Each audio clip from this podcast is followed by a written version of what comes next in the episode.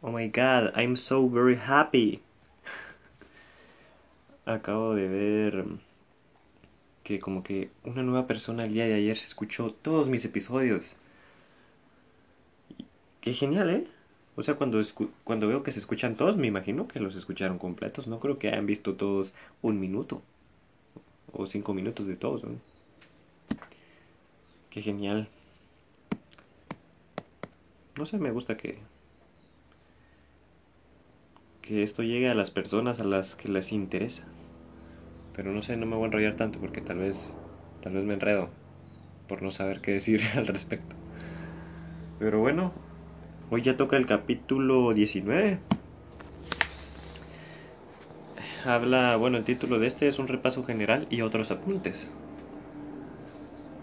En los que se va a ver la terminología diversa, la teoría del sonido y el funcionamiento de los altavoces, los tipos de, de transductores y sus cortes de frecuencia, monitores y cableado de sonido.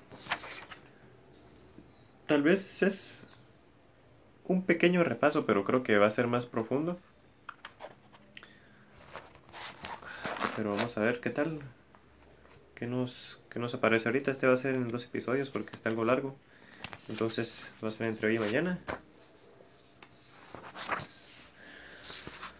Y bueno, empecemos con la terminología diversa. Nos sale un como subtitulito que dice AES 3. No sé qué. O sea, no sé por qué el 3, porque AES es de Audio Engineering Society. Pero leamos a ver si nos dice qué significa el 3. Dice esta norma de audio, Audio Engineering Society, también conocida como AES slash EBU, define un protocolo representativo de la señal de audio digitalizada para transmisión de flujos de datos en serie.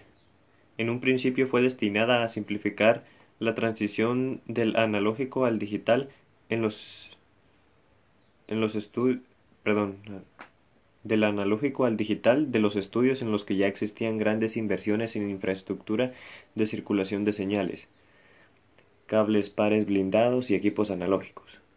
La secuencia del flujo de señal arranca con un preámbulo del cuadro, una serie de bits que indica el arranque del cuadro o frame, seguido de un subcuadro o de un bloque eh, y de 24 bits representativos de la señal de audio.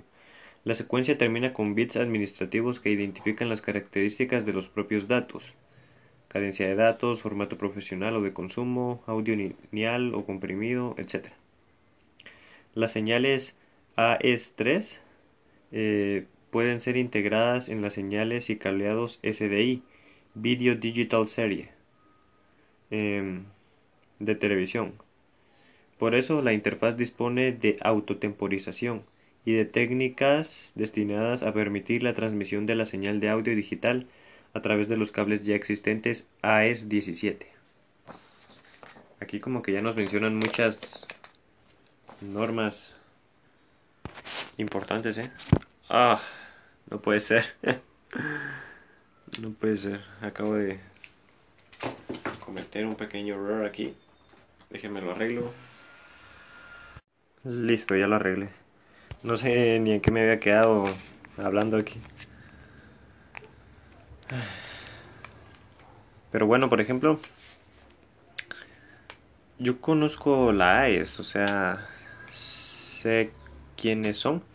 Ah, perdón, perdón, ya entendí algo. Digamos, está la AES, pero lo que estuvimos hablando aquí es de la AES 3, así se llama la norma. Ah, muy bien. Y bueno, esa norma decía eso que ya les mencioné, que no se los puedo explicar. No soy un experto en eso, entonces mejor cuando no sea un experto en algo, mejor solo lo leo para no redundar en cosas que no llegan a ningún fin. y bueno, dice, las señales AES3 pueden ser integradas en las señales y cableados, ah, perdón, esto ya lo había leído, y cableados SDI de Video Digital Serie de televisión pero sí ya lo había leído. Entonces, vamos para adelante. Eh, bueno, publicadas en 1990, las Guidelines of the Measurement of Digital Audio Equipment se destinan a especificar y verificar el comportamiento de equipos de audio digital de medio y alto rendimiento. Los test que define eh, algunos de ellos idénticos a los efectuados sobre equipos analógicos se adecúan a las exigencias específicas a los equipos de audio digital y a los efectos de sus imperfecciones. Aliasing. Oh, interesante. Yo conozco el aliasing. Lo voy a explicar así. O mejor, voy a decir, voy a leer lo que dice y luego voy a explicar un ejemplo que yo me sé para hacerlo como que más entendible. No sé. Veamos qué dice aquí. Dice que es un tipo de distorsión de la señal que suele darse durante la conversión analógico-digital. Si la frecuencia de muestreo es menor que el doble de la mayor frecuencia de la señal, algunos convertidores analógico-digital emplean, emplean filtros de aliasing para eliminar frecuencias por encima de la mitad de la frecuencia de muestreo. Y entre paréntesis dice ver teorema de muestreo de Nyquist. Ok, no, no entiendo eso, pero digamos el aliasing son como que lo voy a explicar primero en cómo sucede el aliasing en la vista. Eh, por ejemplo, las... Ay, ¿cómo era esto del helicóptero? Las... Se me acaba de ir el nombre, las... Ah, se me fue el nombre, pero estas ondas del helicóptero que giran. Se me acaba de ir el nombre. Va, giran demasiado rápido y nuestros ojos no pueden ver la frecuencia de muestreo. O sea, la frecuencia a la que está girando las aspas, ahí está, las aspas del, del helicóptero. O sea, gira tan rápido a una frecuencia mayor a la que nuestros ojos pueden ver que no lo logramos ver. Pero entonces, ¿qué estamos viendo? Cuando nosotros miramos estas aspas girar demasiado rápido, vemos como que van lento, ¿verdad? O sea, están girando bien rápido, pero lo que nosotros vemos es como un giro lento o algo así. Entonces eso es el aliasing, digamos, es en realidad está girando bastante rápido, pero nosotros no estamos viendo que está girando bastante rápido, estamos viendo que gira más lento. A algo que nuestros ojos puedan ver. Y eso es malo porque, por ejemplo, y otro ejemplo es en las ruedas de un carro, cuando un carro va bien rápido, vemos hasta que hasta que parece que el aro está girando para atrás. Es lo mismo del aliasing que está girando tan rápido que nuestros ojos no pueden o no son capaces de ver tal velocidad o tal frecuencia de giro, entonces como que la miramos menor. Y ahora en sonido, con nuestros oídos es lo mismo. Hay frecuencias arriba de 20 kHz. Por ejemplo, imaginemos una, imaginemos una frecuencia de 60 kHz. Eso nosotros no lo vamos a oír. Pero lo que sí vamos a oír es el aliasing de esa frecuencia. Ya. Y eso puede llegar a ser un problema porque estaríamos oyendo cosas que no están sucediendo. Lo que estamos oyendo son cosas que que nuestra discapacidad, por así decirlo, como seres humanos no son capaces de oír.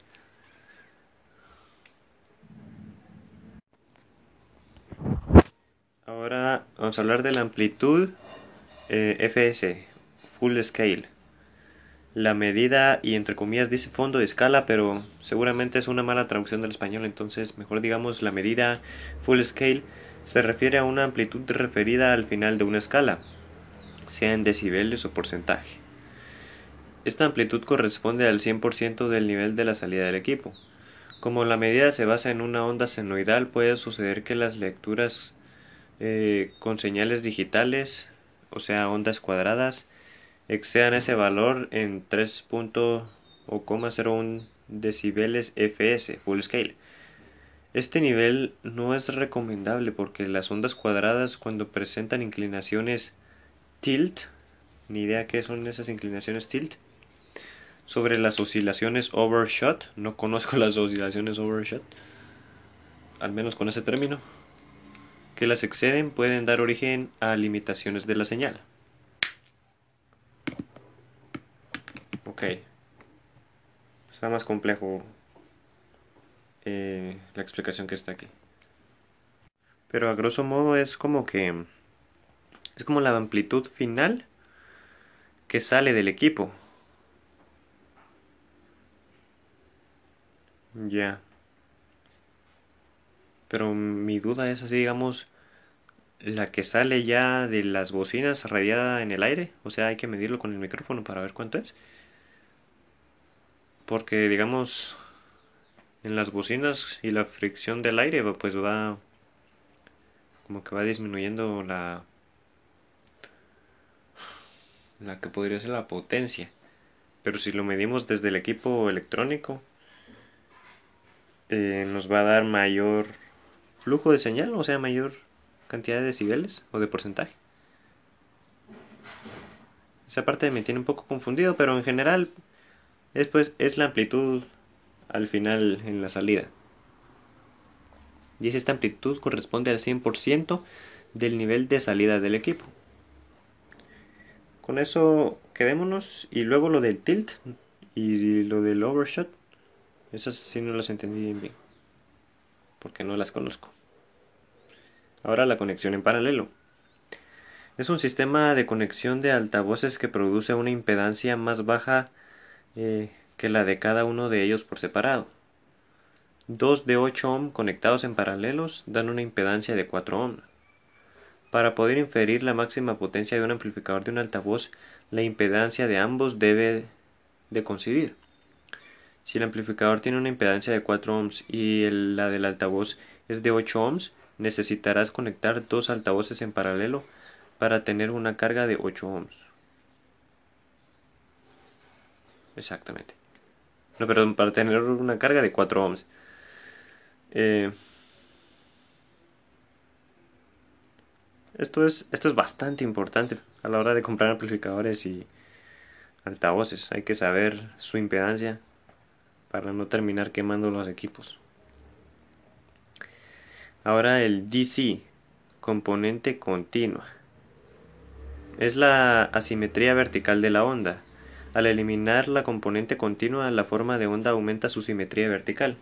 Es decir, al lado positivo de la onda tendrá una amplitud más parecida a la del lado negativo, y esto nos permitirá aplicar una mayor normalización. Ok, no, no sé en dónde se utiliza esto. ¿En dónde y para qué? Lo que sí espero es saberlo algún día.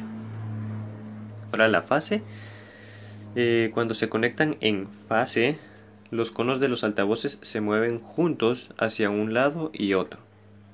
Pero fuera de fase significa que mientras uno se desplaza hacia atrás, el otro lo hará en sentido opuesto. Eso es, es fácil de entender. Ah, regresando un poquito atrás. A lo de DC, Component. Perdón, la componente continua. Eh, la volví a leer y como que le volví a entender un poquito más. Creo yo que ha de ser algo así como alguna función en las consolas de audio para como que para que nuestros altavoces trabajen eh, más libres o, o, sin forzarse tanto. O sea, digamos para que los conos de nuestras bocinas se muevan o tengan un movimiento más natural y así pues evitar que se arruinen. Eso no puedo asegurar que es eso, pero por ahí va lo que entendí. Ahora vamos con el folding frequency. Es interesante como algunas cosas sí te las explica con el nombre que es, en inglés y todo, y otras les pone una traducción pero bien culerísima. pero bueno, folding frequency es la frecuencia de audio igual a la mitad de la frecuencia de muestreo. Ok, no entiendo para qué funciona, pero está simple de entender. Ahora la frecuencia de muestreo. Es la frecuencia con que son medidos los niveles instantáneos de la señal analógica de forma que se transforma en impulsos modulados en amplitud, PAM, Pulse Amplitude Modulation. Ahora la frecuencia del límite superior de la banda pasante es la frecuencia más elevada en la que un equipo puede aceptar dentro de una variación de amplitud específica. Límite superior de banda. Se considera este límite a la frecuencia más elevada de la señal medida. La frecuencia límite debe ser de 20 kHz cuando se utilizan frecuencias de muestreo de 4, 4.1 y 48 kHz. Para otras frecuencias de muestreo, la frecuencia límite debe ser especificada. Es bastante importante y, también nos sirve para evitar problemas de aliasing. Monitores laterales. Son un tipo de monitores de escenario diseñados para una posición elevada a cada extremo del mismo. Estos se utilizan para ofrecer una mezcla general similar a la que oye la audiencia.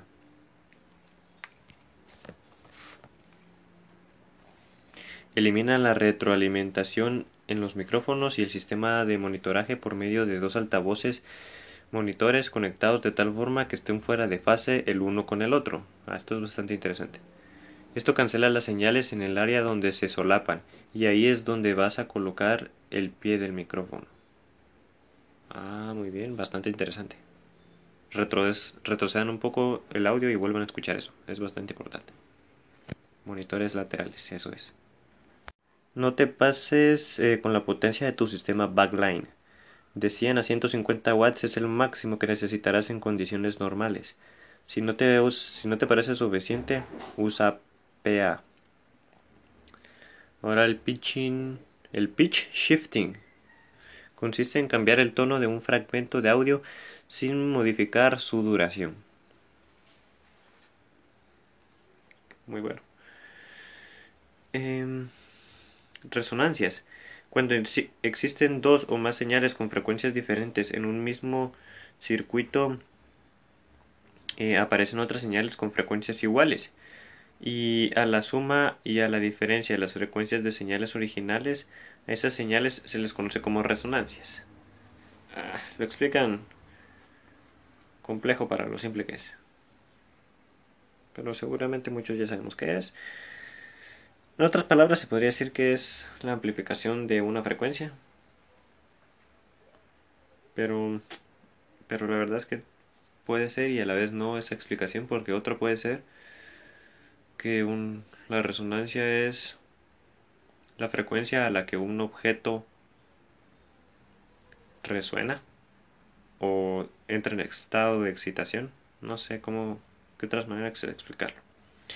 Dice, algunas resonancias tienen designación propia. Por ejemplo, cuando se utiliza una resonancia entre dos frecuencias, eh, caso de los receptores de radio y televisión con frecuencias intermedias obtenidas por método heterodino, heterodino. La resonancia no utilizada, que puede provocar efectos indeseables, es la frecuencia imagen de resonancia utilizada. En el caso de las señales digitalizadas, cuando existen componentes de banda de audio con frecuencia superior a la frecuencia de muestreo, los resultados de resonancia caen dentro de la banda, de manera que pueden ser audibles. Uh, esto último me pareció un poco intrigante. Sé como que resonancia digitalizada. O sea, puede existir resonancia digital, algo así me está diciendo aquí. Y cuando sucede, Bueno, depende del equipo que tengas. Va a ser más fácil que entre en resonancia o no. Está interesante eso. No sé más sobre eso, pero... Está medio interesantillo por ahí. Pero bueno, es la resonancia y ya sabemos qué son. La respuesta polar. Término utilizado para describir el área de percepción que abarca un micrófono. Los eh, omnidireccionales recogen el sonido en casi todas las trayectorias, mientras que los micrófonos dice unidireccionales, pero diríamos omnidireccionales, eh, entre paréntesis cardioides, dice, se enfoca sobre todo al registro sonoro en un solo sentido. Eh, ah, no lo explica bien aquí.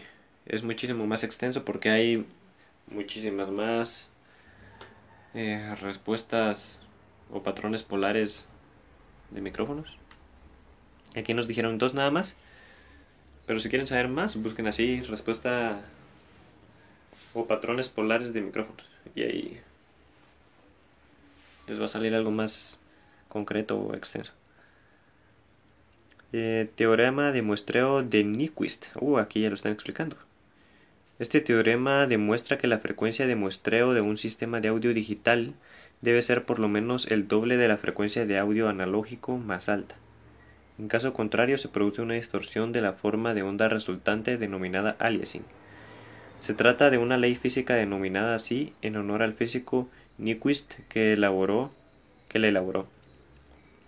Las frecuencias por encima de la frecuencia de Nyquist se convertirán en folding frequency, frecuencia de plegado.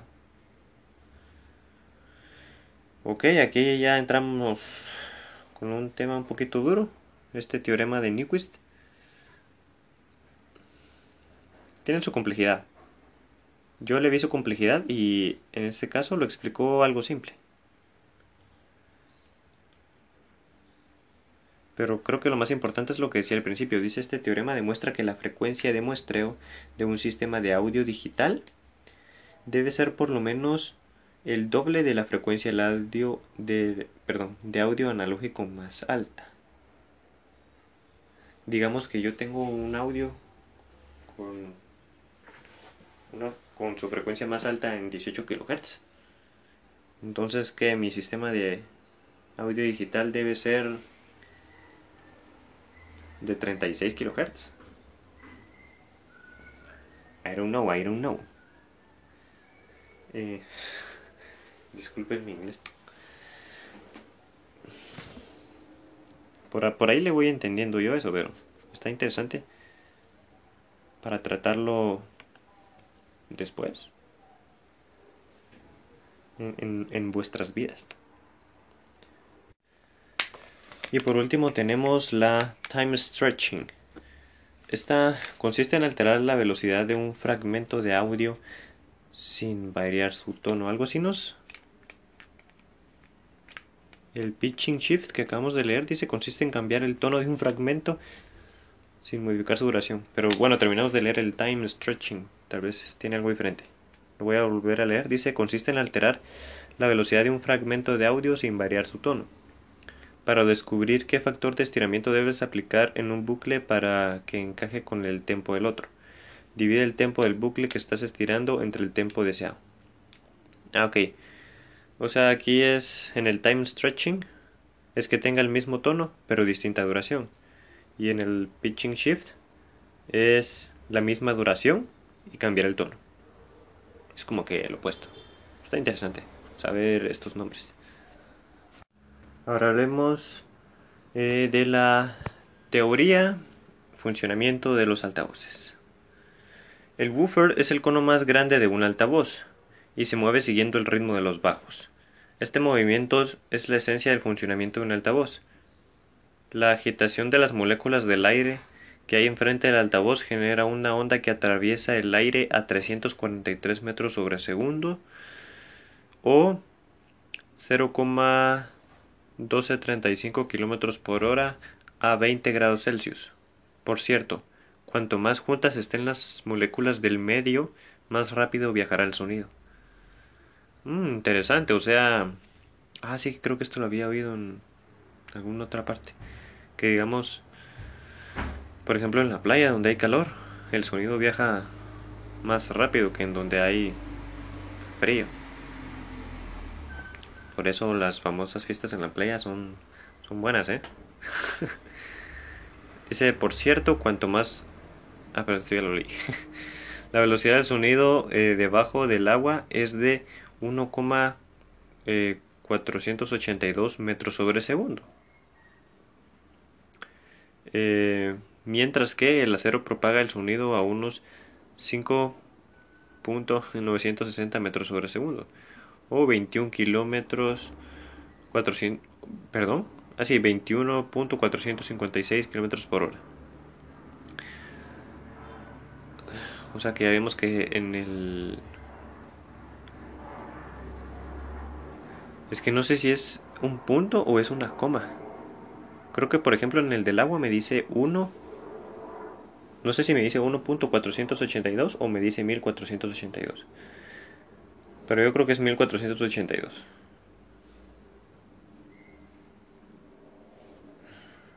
Estas vainas, va. Pero ojalá me estén entendiendo. Se me lengua la traba a veces. En el mundo del audio analógico, el movimiento de bajas y altas presiones de las ondas sonoras está representado por una corriente eléctrica que alterna entre valores positivos y negativos, y de ahí el término corriente alterna.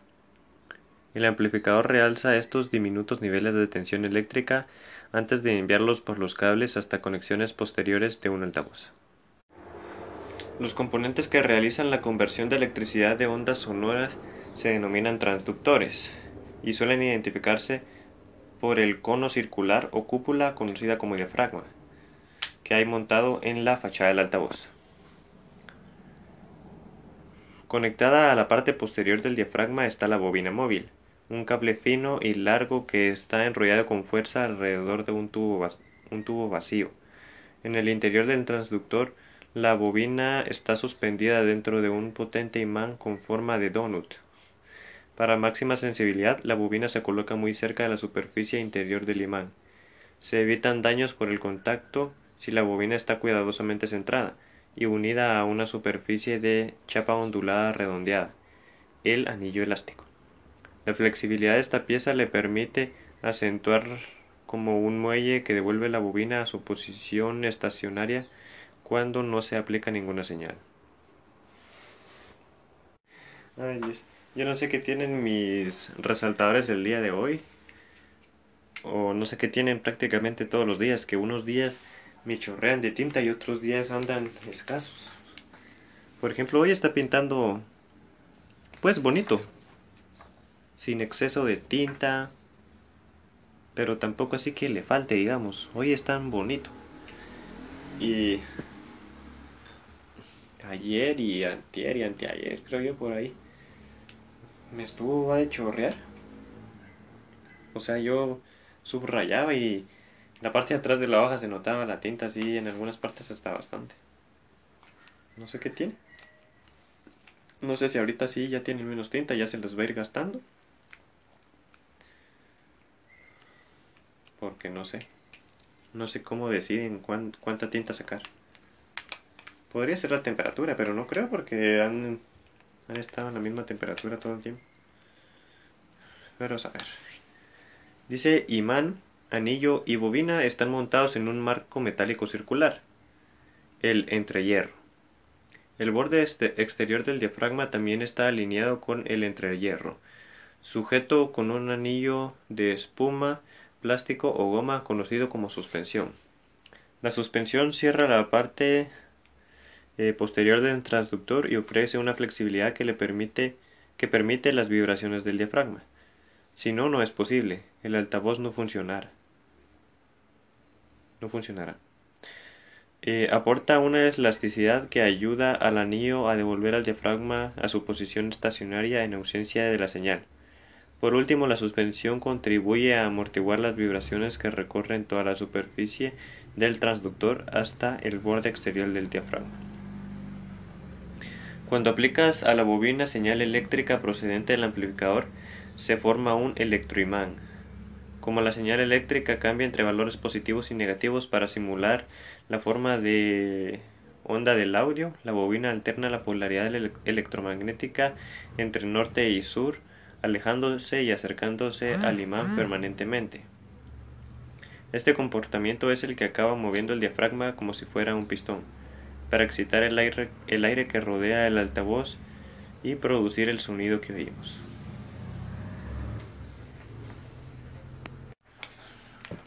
Se está viniendo la lluvia por aquí. ¿eh? Vamos a terminar con un episodio lluvioso. O sea, ahorita están cayendo pocas gotas, pero son gotas grandes, ¿eh? Están tronando ahí. Bueno, en realidad el transductor de un altavoz solo es un motor eléctrico que cambia de sentido en función de cómo sea la corriente alterna. Y nos sale un diagrama del altavoz con las partes. Este no lo pueden ver, pero si quieren pueden buscarlo en internet. Donde salen todas las partes, ya sale la suspensión, el diafragma, la cúpula, el anillo elástico, el entrehierro, la bobina de voz, eh, la placa frontal, el imán y la placa posterior. Ah, y nos sale las partes donde se conecta el positivo y el negativo de la corriente. Y bueno, creo que ya vamos a terminar este esta primera parte del episodio. Bastante buena, considero. O sea, ahí el título decía como repasito y todo, pero esto no es un repaso, esto ya son temas nuevos. y pues estuvo genial. Entonces, vamos a terminar este capítulo el día de mañana con hablando de los tipos de transductores y sus cortes de frecuencia, sobre monitores, la colocación de monitores, eh, también el cableado de sonido y vamos a ver unos diagramas de cables. Bueno, se los voy a explicar porque verlos ustedes no van a poder. Pero genial, este episodio estuvo bueno. Ya hacía falta un episodio largo, creo yo. Los últimos habían estado bastante cortos, digo yo. Algo cortitos. Ay, qué bueno que ya. Ah, me alegra que ya esté terminando el capítulo y a veces y a la vez no. Pero creo que más sí que no. Uf, vamos a ver. Ya las páginas que quedan ya son pocas para terminar el libro. Este capítulo es el 19, recordemos son 21 capítulos. Y esto se acaba. A ver cuándo me vuelven a oír. No, y gracias por escuchar mis episodios. Creo que creo que nunca he dicho, bueno, en ningún episodio he dicho gracias, así como por escuchar. Tal vez no sean muchos, tal vez sea solo una persona, tal vez sean dos o tres. Creo que de tres no pasa. Pero la, la estable creo que va siendo de una a dos. Pero creo que sí hay tres por ahí. Y bueno, aunque solo sean tres personas, pues gracias por escucharlo. Eh, no sé, me...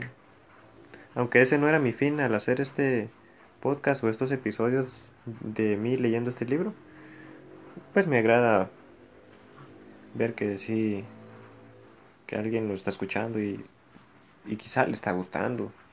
Y quizá no, y si no le gusta, pues que me lo diga y tal vez yo Tal vez me pueden decir cosas en qué mejorar. Podría ser.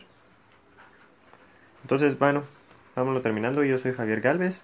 Gracias por escucharme y entonces nos vemos mañana con la continuación de este episodio. Bye bye.